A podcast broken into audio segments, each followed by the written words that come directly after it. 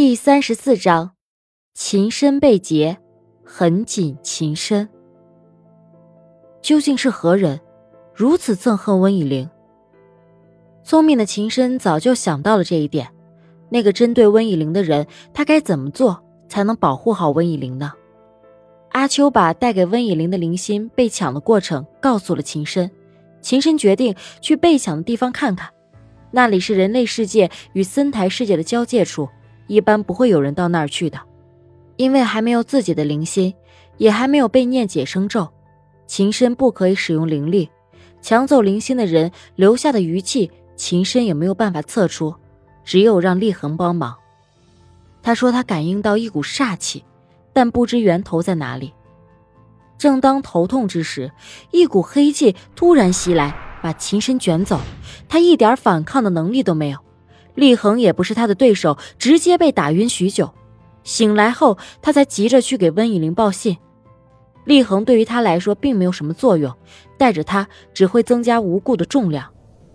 秦深和阿秋被带入到一个石洞里，怨气极重，四处都是灵心。他应该是以灵心为药引在练功。把秦深和阿秋丢在那里许久都没有人出现，但是秦深也逃不脱。因为周围都设有结界，根本无法出去。突然，一个身穿黑色长袍的女人从结界外进来。她的口红不像温以玲那样粉嫩，让人看上去想亲一口。她的似乎不能叫口红，因为似乎是紫色的或者是黑色的。因为在洞里光线很暗，秦深看不太清楚。她的眼影也满是黑色。从他的眼神中，秦深看出他的凄凉与绝望，那双幽怨的双眸死盯着秦深。这又是一个不幸福的女人。天下有情人终成眷属的代价，便是伤害有情的无情人。谁不渴望幸福？谁不希望被爱？可是，一旦一直以来所经营的系统崩塌，他便会陷入绝望，陷入黑暗。为何要多情？无情些或许更好，为什么我爱的人偏偏不爱我？大家都在可怜着他，我就不可怜吗？涟漪在横景身边多年，从小就被送入王府，跟随在横景身边。他的使命是保护横景，服从横景的命令，无论任务多艰巨、多凶险，他都义无反顾。在一次次冰冷的命令中。这个女子竟然爱上了这个不该爱的男人，她用她的面无表情，她用她的冷酷来掩饰这一点小女生的心思。她的使命是保护，不是给他爱。作为侍从，她不应该有感情，所以她努力的压抑着。只要一天横锦不娶，她的心思就一天不会泯灭。不求做什么王妃，只愿生生世世守在横锦的身边。可是，从横景遇上洛荣以来，横景就变了。他不会时常找涟漪做任务，不会给他颁布命令去杀了谁。他渴望了多年横景的一次微笑，却在洛荣面前，横景毫不吝啬的给了洛荣。一个人最擅长的不是嫉妒，而是对爱的人的保护与怜惜。因为爱横景，所以他幸福就好。可是他洛荣为什么却又伤害了痕迹，还害他受了这么重的伤？涟漪告诉秦深，这个石洞就是当年把他一同落入洪水中的痕景救活的地方。涟漪晚上会去外面找健壮的人的灵心，并将其寄入体内，传送给痕迹。这个办法温以玲也知道，但是太过于残忍，姥姥不答应他这么做，所以他只有选择去人类世界。涟漪说。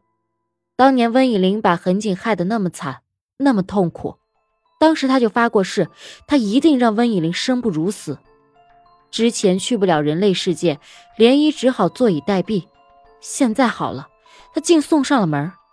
仓主奶奶的灵哥是被他打死的，姻渊娘娘找给温以玲的灵心也是被他抢走的，还有今天他把秦深的灵心抢走的黑影也是他。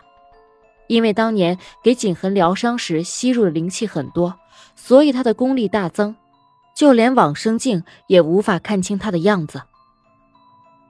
他说他已经派灵兽去通知温以玲，到时候温以玲会一个人来，他会让温以玲在秦深和阿秋之中做一个选择。在涟漪的眼中，或许这真的是一个好玩的游戏。他在哈哈的大笑着，这个笑又是充满了悲凉。在秦深眼中，他简直就是一个疯子。可是秦深又觉得自己更像是一个懦夫，连自己的妻儿都保护不好。他该怎么办呢？这个选择题，他绝对不忍心让温以玲去选。阿秋听了也很是气愤：“你这坏女人，等我娘亲来了，一定不会放过你的。”莲漪认为这是一个好笑的笑话。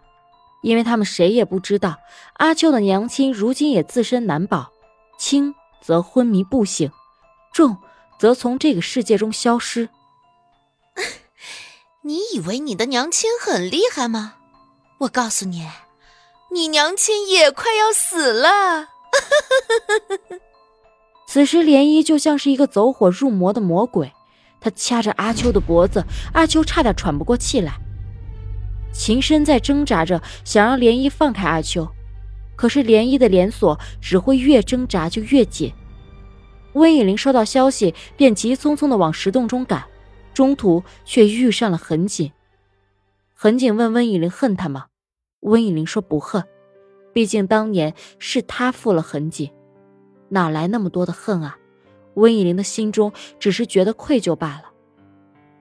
温以玲看着痕锦的眼睛，她还是可以看到当年的柔情，当年的善良。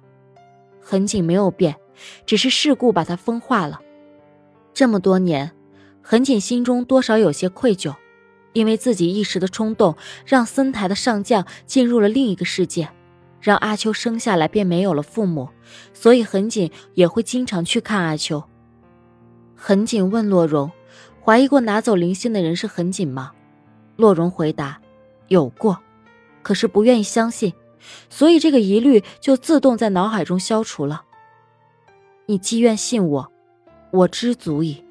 只希望你能快快乐乐的存在于这个世界，有阿秋的笑声，有阿秋的哭闹，还有习深的爱，你一定不会孤单的。”很景知道，一旦进入了石洞，可能就会有一场恶战。他不可能允许自己眼睁睁地看着洛荣去送死，所以痕锦把洛荣打晕了，发入了许安平，用障眼法把自己变成了洛荣的样子，孤身去了石洞赴约。痕锦对于这个地方再熟悉不过了，他的重生后看到的第一片风景就是这里，入口是一座长桥，周围都是火，桥的下面是岩浆。一不小心掉下去，便只有死路一条，可见这洞主是有多么的残忍。痕锦知道这个洞主就是涟漪，也知道涟漪做的这一切都是为了什么。只可惜，恒景只能负他，别无他法。他没有办法去爱上温以玲之外的任何一个女人，更不可能跟一个不爱的女人同床共枕。几十年前，恒景刚醒过来的时候。身子还很虚弱，但整天就是一个人饮酒。涟漪看着心疼，越是心疼就越是恨。有一天晚上，恒景亦是如此，喝得酩酊大醉，在花园里吵着闹着要见洛荣。涟漪走到恒景旁边想劝劝，却被恒景拉住了手，死死的不放，对着他喊着洛荣的名字：“好，你既愿拉着我。”就算是我爱的卑微也无所谓，只要拉着的人是你，抱着的人是你。涟漪把痕景送入了房间，痕景还是不肯放手。涟漪的心也产生了歪念，以为他以自己的一身清白可以换个痕景妻子的名号，便睡在了痕景的榻上。没想到第二天，得到的只是痕景的指责和与痕景的生疏。他们连朋友都不是了，很紧连说话都不愿意再与涟漪说。